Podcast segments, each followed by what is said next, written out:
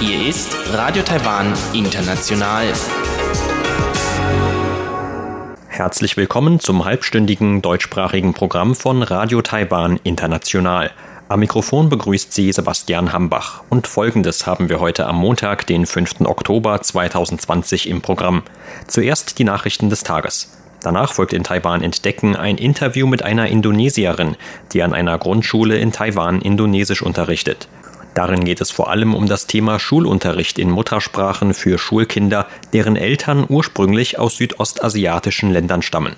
Und zum Abschluss berichtet Eva Trindl in Taiwan Monitor über jüngste Manöver des chinesischen Militärs in der Taiwanstraße. In den vergangenen Wochen hat China immer wieder mit der Entsendung von Kampfflugzeugen in Taiwans Luftraumüberwachungszone oder über die Mittellinie in der Taiwanstraße hinweg provoziert.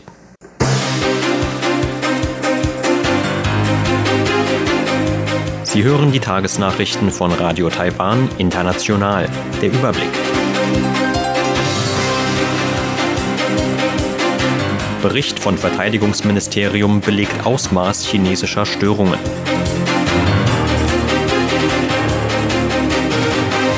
Premier lehnt freie Einreise von Mordverdächtigem aus Hongkong ab.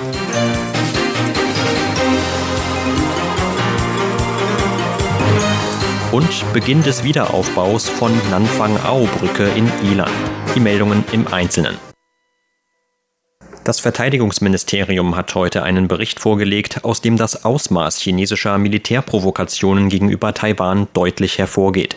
Mit dem Bericht legt das Ministerium zugleich Rechenschaft über die Gegenmaßnahmen der Landesstreitkräfte zur veränderten Gefahrenlage ab. Dem Bericht zufolge hat Taiwans Militär als Reaktion auf die chinesischen Militärprovokationen seit Anfang des Jahres über 4130 Flugeinsätze absolviert.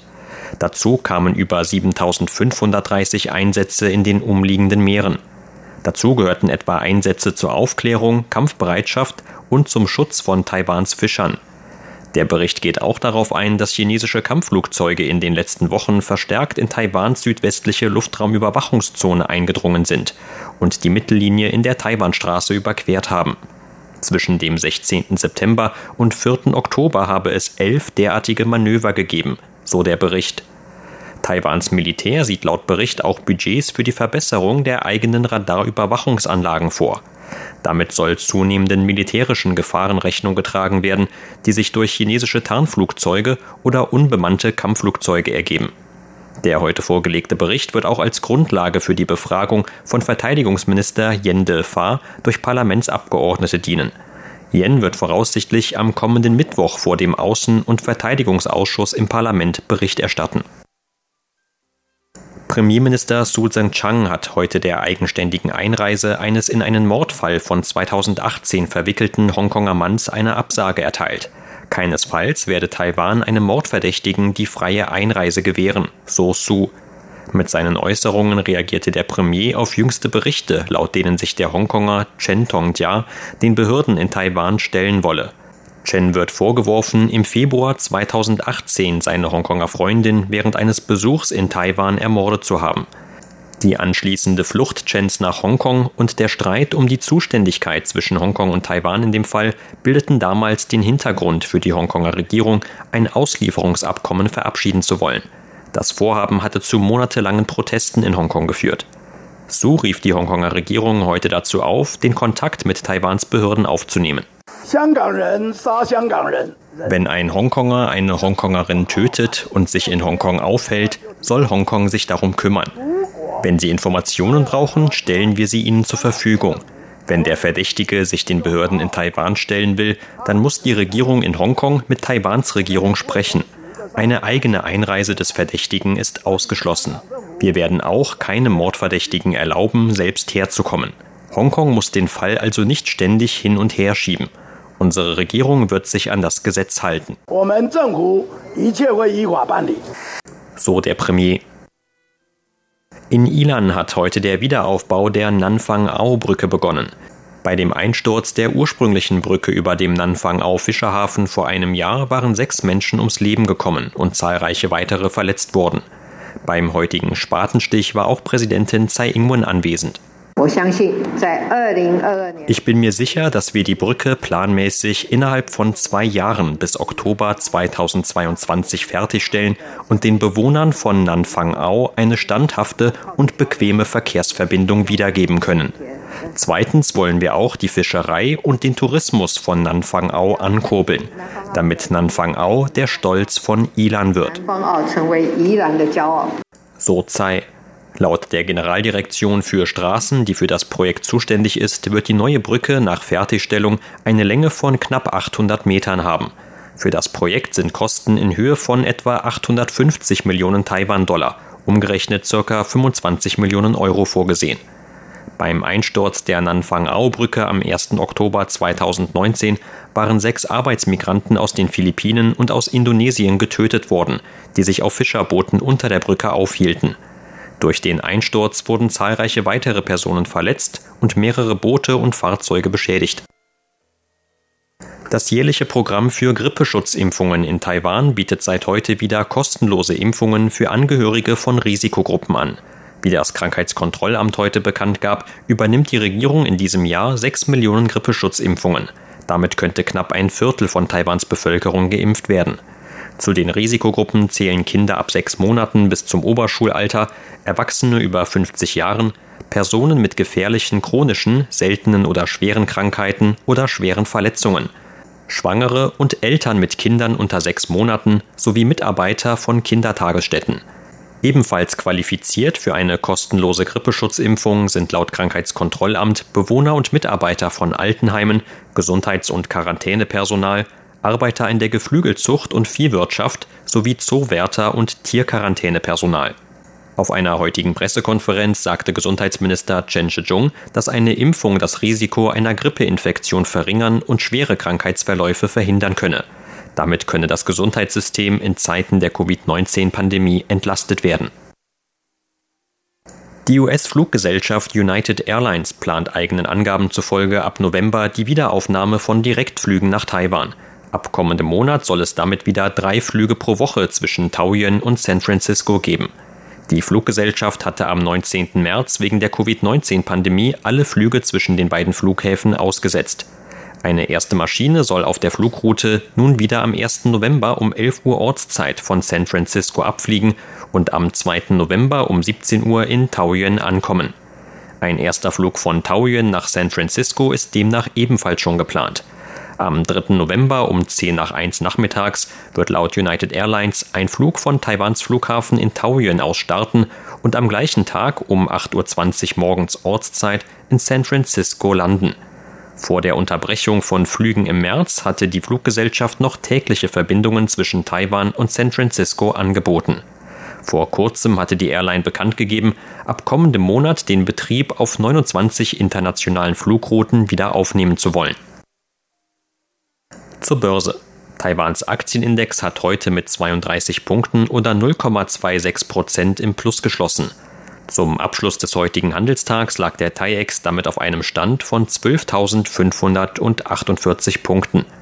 Das Handelsvolumen belief sich auf 147 Milliarden Taiwan-Dollar oder 5,1 Milliarden US-Dollar.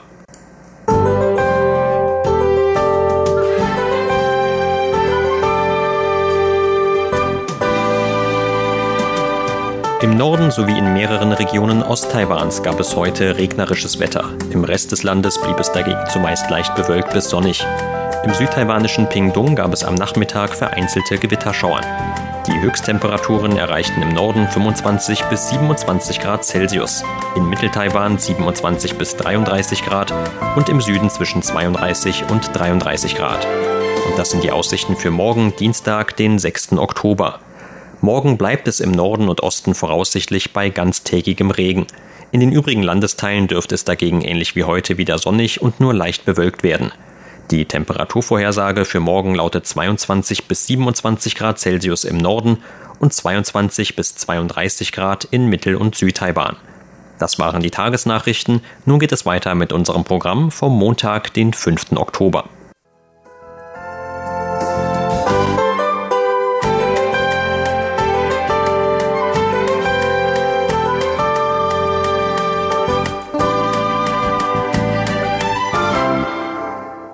Nun folgt Taiwan entdecken.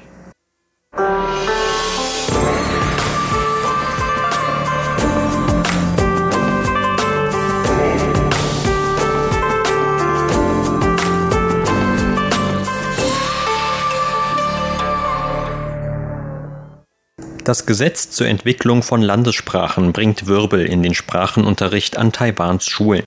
Dem Gesetz zufolge sollen in Zukunft die sogenannten einheimischen Sprachen Taiwans in allen Jahrgängen von der Grundschule bis zur Oberschule unterrichtet werden. Dazu zählen etwa das Taiwanische, die Sprache der Hakka oder auch die Ureinwohnersprachen Taiwans. Zunächst etwas außen vor bleiben dagegen die Sprachen der sogenannten neuen Einwanderer. Dabei handelt es sich um eine breit gefächerte Bevölkerungsgruppe, die sich vor allem aus Zuwanderern aus südostasiatischen Ländern zusammensetzt. Zu den Muttersprachen der Kinder aus dieser Bevölkerungsgruppe gehören etwa Indonesisch, Thailändisch oder Vietnamesisch.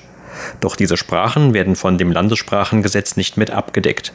Und das, obwohl Taiwans Regierung seit mehreren Jahren eine sogenannte neue Südwärtspolitik verfolgt, bei der laut Regierung auch die zwischenmenschlichen Beziehungen zwischen Taiwanern und den Angehörigen südostasiatischer Länder im Mittelpunkt stehen soll. Aus diesem Grund hatte es in der Vergangenheit eigentlich auch verstärkt Anstrengungen gegeben, um Kindern aus Familien mit einem oder zwei Elternteilen aus Südostasien zu ermöglichen, die Sprachen ihrer Mütter und Väter zu erlernen. Über dieses Thema und mögliche Auswirkungen der jüngsten Entwicklungen in Taiwans Sprachpolitik sprach die Indonesischlehrerin Annie Ding gegenüber RTI im Interview. Frau Ding stammt selbst aus Indonesien und unterrichtet seit mehreren Jahren Grundschüler in New Taipei City. Laut Frau Ding können die Schüler aufgrund des neuen Gesetzes in Zukunft erst ab dem dritten Schuljahr eine Sprache aus der Kategorie neue Einwanderer lernen. Natürlich hoffen wir eigentlich, dass die Kinder etwas früher mit dem Erlernen der Sprache beginnen können. In unserem eigenen Fall war es so, dass es früher noch gar nicht die Möglichkeit gab, eine Muttersprache der neuen Einwanderer als Schulfach in der Schule zu belegen. Deshalb habe ich meiner Tochter selbst Indonesisch beigebracht. Nachdem die Schulfächer nun eingeführt worden sind, ist es so, dass ein möglichst früher Lernbeginn am besten ist. Denn durch das Erlernen der Sprache lernen die Kinder auch die Kultur ihrer Eltern kennen. Das Wichtigste ist nicht das Erlernen der Sprache, sondern das Kennenlernen der Kultur. Es ist besser, wenn die Kinder früh unterschiedliche Kulturen verstehen lernen.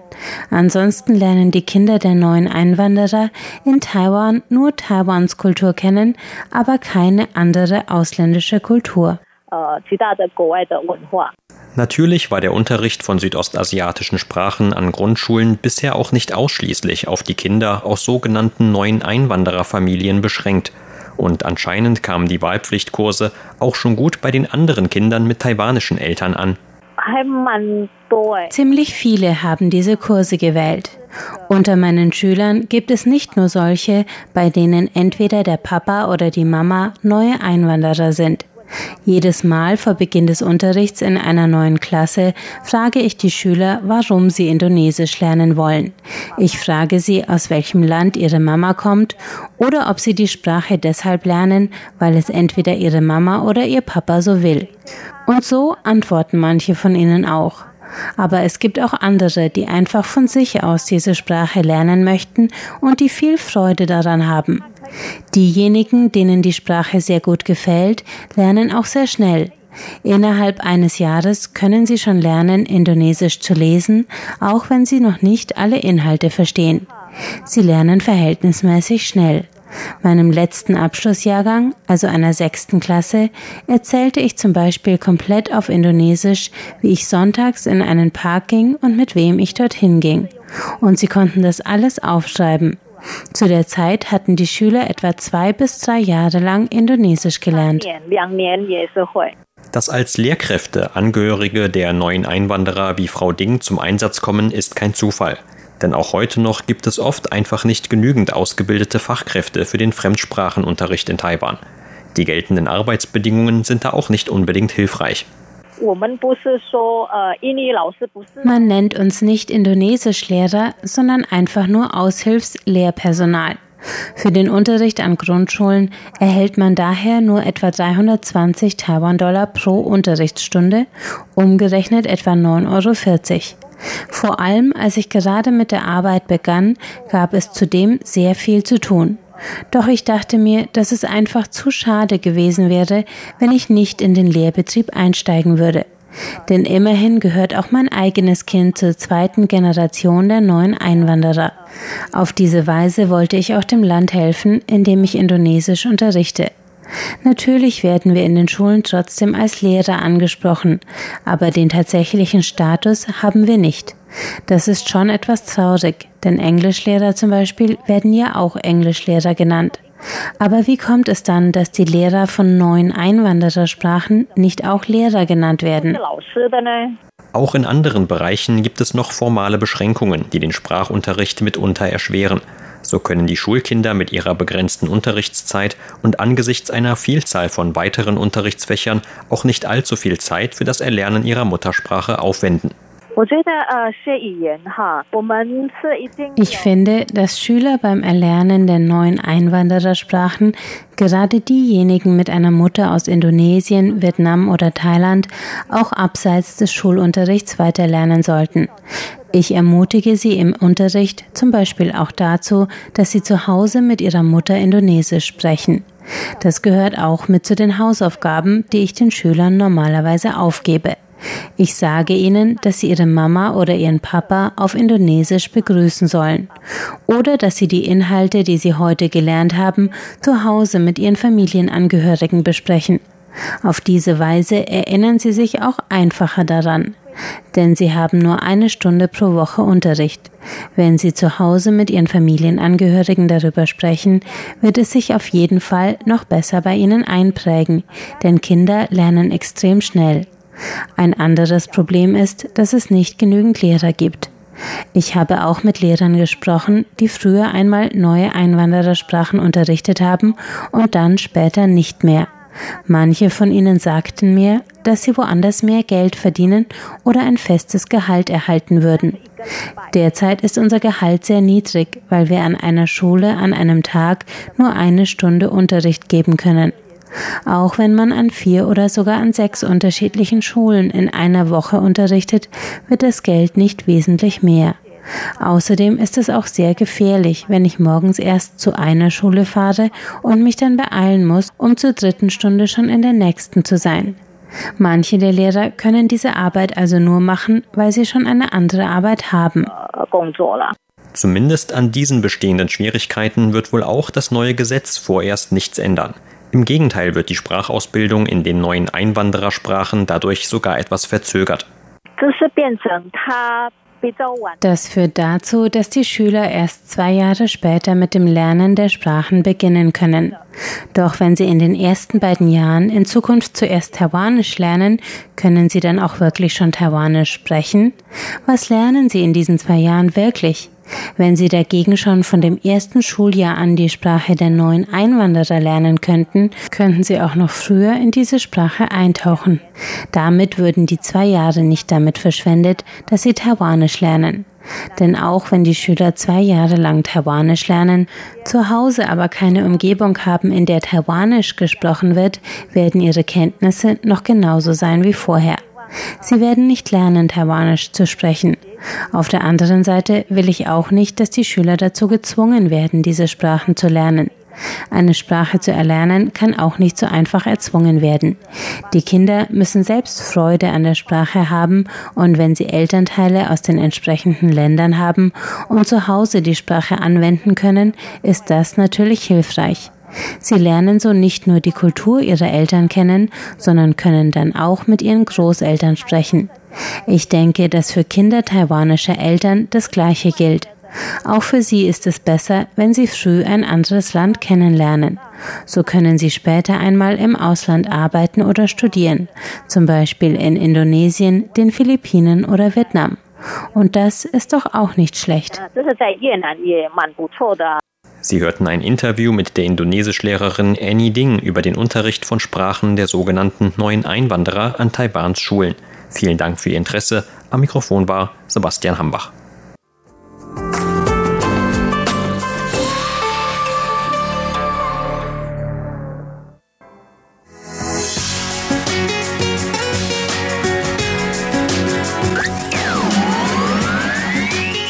Radio Taiwan, international aus Taipeh.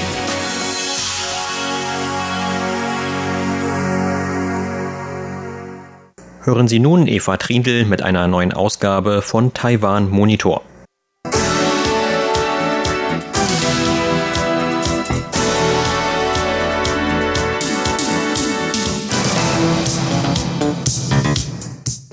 Chinas Militär hat in den vergangenen Monaten verstärkt Aktionen in der Nähe Taiwans durchgeführt, sowohl mit Militärflugzeugen als auch Marineschiffen. In den vergangenen Wochen häuften sich solche Aktionen. Chinesische Militärflugzeuge überflogen mehrmals die Mittellinie in der Taiwanstraße und flogen in die Flugüberwachungszone, kurz ADIC, Taiwans hinein. Besonders als kürzlich ranghoher Besuch aus den USA nach Taiwan kam, häuften sich solche Ereignisse. US-Gesundheitsminister Alex Assar besuchte Taiwan im August. Der Unterstaatssekretär des US-Außenministeriums Keith Krach besuchte im September Taiwan. Dies waren die ranghöchsten Besuche von US-Regierungsbeamten seit die USA 1979 die offiziellen diplomatischen Beziehungen mit der Republik China Taiwan abgebrochen haben und mit der Volksrepublik China aufgenommen haben. Auch international wird die Situation in der Taiwanstraße und Chinas Verhalten beobachtet. Die englischsprachige Redaktion von Radio Taiwan International sprach über die kürzlichen Entwicklungen der Beziehungen zwischen Taiwan und China und die zunehmenden Drohgebärden Chinas mit dem Experten für strategische Studien Alexander Huang, Huang Jiecheng Professor am Graduierteninstitut für internationale Angelegenheiten und strategische Studien an der Danjiang Universität. Auf die Frage, stehen wir am Rand eines Krieges, antwortete Professor Huang.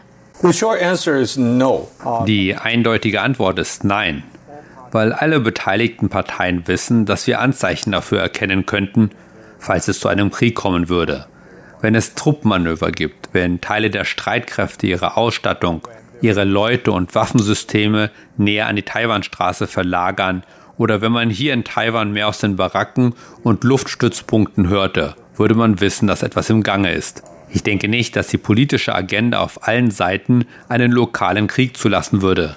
Aber auch in Anbetracht dessen kann man einen unbeabsichtigten Zwischenfall nicht ausschließen. Das ist die wirkliche Gefahr aber niemand plant einen wirklichen regionalen Krieg. No one is planning for a real regional war. Könnte ein solcher Zwischenfall, wenn auch unbeabsichtigt, einen militärischen Konflikt auslösen? Zum Beispiel, wenn es zu einem Zwischenfall zwischen Militärmaschinen in der Luft käme. Professor Huang dazu. Wenn alles unter Kontrolle ist, die Befehlskette eindeutig ist und die Streitkräfte und die Piloten gut ausgebildet sind, dann habe ich mehr Vertrauen in dieses Spiel der Botschaften. Bei all diesen Vorgehensweisen handelt es sich um politische Botschaften. Wir bezeichnen dies als strategische Kommunikation.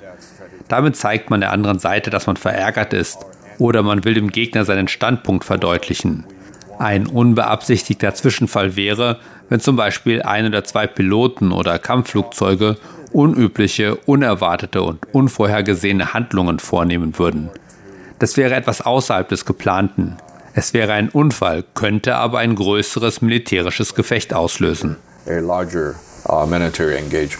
auf die Frage, ob seiner Meinung nach Taiwan auf diese Situationen gut reagiert, antwortete Professor Huang. Actually, I have uh, very uh, confidence. Ich habe sehr großes Vertrauen in die Luftstreitkräfte und Marine Taiwans, denn wir haben sehr strenge Bestimmungen und das schon seit langer Zeit. Schon seit Mitte der 1990er Jahre sagen wir unseren Soldaten an der Frontlinie, kein erster Schuss. Du schießt nie auf jemanden, solange nicht zuerst auf dich geschossen wird. Das ist allen Streitkräften an der Frontlinie sehr klar. Außerdem befindet sich Taiwan im Vergleich in der schwächeren Situation. Deshalb haben wir nicht die Absicht, ohne Grund einen solchen Zwischenfall auszulösen. Ich persönlich bin eher besorgt über gefährliche Manöver zwischen anderen Parteien. Aber ich habe Vertrauen in Taiwans Luftstreitkräfte und Marine. Auch wenn wir unsere Luftüberwachungseinsätze oder Aufklärungsflüge durchführen, haben wir sehr strenge Bestimmungen und halten einen bestimmten Abstand ein, um einen unbeabsichtigten Zwischenfall zu vermeiden. Was ich meine ist, Falls zum Beispiel Seeaufklärer oder Kampfflugzeuge oder Bomber des US-Militärs näher an die Küste Chinas kommen würden und China darauf reagieren würde. Sie waren eigentlich schon viel näher als wir. Was mir Anlass zur Sorge gibt, sind mögliche Zwischenfälle zwischen anderen Parteien und dass Taiwan in einen solchen Konflikt mit hineingezogen werden könnte. Das ist es, worüber ich besorgt bin. And that drag Taiwan into a conflict. That's what I'm worried about. China hat die Existenz einer Mittellinie in der Taiwanstraße zwischen Taiwan und China bestritten. Eine Linie, die beide Seiten lange stillschweigend respektierten. Auf die Frage, ob dies eine Änderung der Politik Chinas sei, antwortete Professor Huang. The, the answer should be yes and no. Ja und nein. Auf der Grundlage unseres Verständnisses von internationalem Recht kann ein Land zur Selbstverteidigung mit Gewalt reagieren, wenn sein nationales Territorium verletzt wird. Die Mittellinie oder Medianlinie oder auch die ADIC, die Flugüberwachungszone, haben keine solche Geltung in internationalem Recht. Wenn wir die Nachricht hören, dass chinesische Kampfflugzeuge in die südwestliche Ecke unserer Flugüberwachungszone ADIC geflogen sind oder dass sie die Mittellinie der Taiwanstraße überflogen haben, können wir höchstens sagen, dass China sich nicht an den Status quo hält oder dass China versucht, den Status quo herauszufordern. Aber wir können nicht sagen, dass China damit gegen internationales Recht verstößt, weil der Luftraum über der Taiwanstraße offen für alle Länder ist. Nicht nur für Kampfflugzeuge Chinas oder Taiwans, auch andere Länder können ihre Militärmaschinen durch die Taiwanstraße fliegen. Es ist außerhalb Taiwans territorialem Luftraum. Die Mittellinie ist eine Warnlinie, eine Linie der möglichen Reaktion, eine psychologische Verteidigungslinie. Deshalb wollen wir nicht, dass die Mittellinie von der anderen Seite nicht eingehalten wird. Die Mittellinie basiert auch auf gutem Willen. Wenn beide Seiten der Taiwanstraße bereit sind, guten Willen zu zeigen oder zumindest ein stillschweigendes Übereinkommen einhalten, dass wir politische Differenzen nicht mit militärischer Gewalt lösen, dann können wir eine solche Mittellinie aufrechterhalten. Aber die kürzlichen Fälle oder ähnliches kann man nicht vor ein internationales Gericht bringen. Das hat keinen Stand. Or, or into a international court. Uh, it doesn't stand. China ist in letzter Zeit nicht nur gegenüber Taiwan, sondern auch international zunehmend aggressiver aufgetreten. Professor Alexander Huang, Huang Qiezheng, Professor am Graduierteninstitut für internationale Angelegenheiten und strategische Studien an der Danjiang Universität, sagte dazu,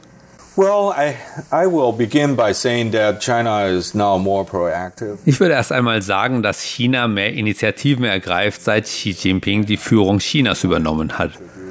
Er wollte den Nationalismus in China stärken und er wollte der chinesischen Bevölkerung zeigen, dass China nun stark ist und sich frei zum Ausdruck bringen kann, zumindest was die regionalen Angelegenheiten betrifft. Ja, das Verhalten ist aggressiver als vorher. Das sollte man weder gutheißen noch ermutigen. Wir wissen auch nicht, ob solche aggressiven Handlungen im Rahmen bleiben oder ob China immer weiter vorstoßen wird. Wenn China immer weiter vorstößt, wird es irgendwann eines Tages dazu kommen, dass irgendjemand abdrückt oder auf den Knopf drückt. Eine Art gegenseitiges Verständnis aufrechtzuerhalten ist sehr wichtig. Was ich sagen möchte ist, dass die Mittellinie für uns eine psychologische Linie ist, mit der wir uns sicher fühlen. Aber was wir wirklich tun müssen, diese Art Zustand der fehlenden Kommunikation zu korrigieren.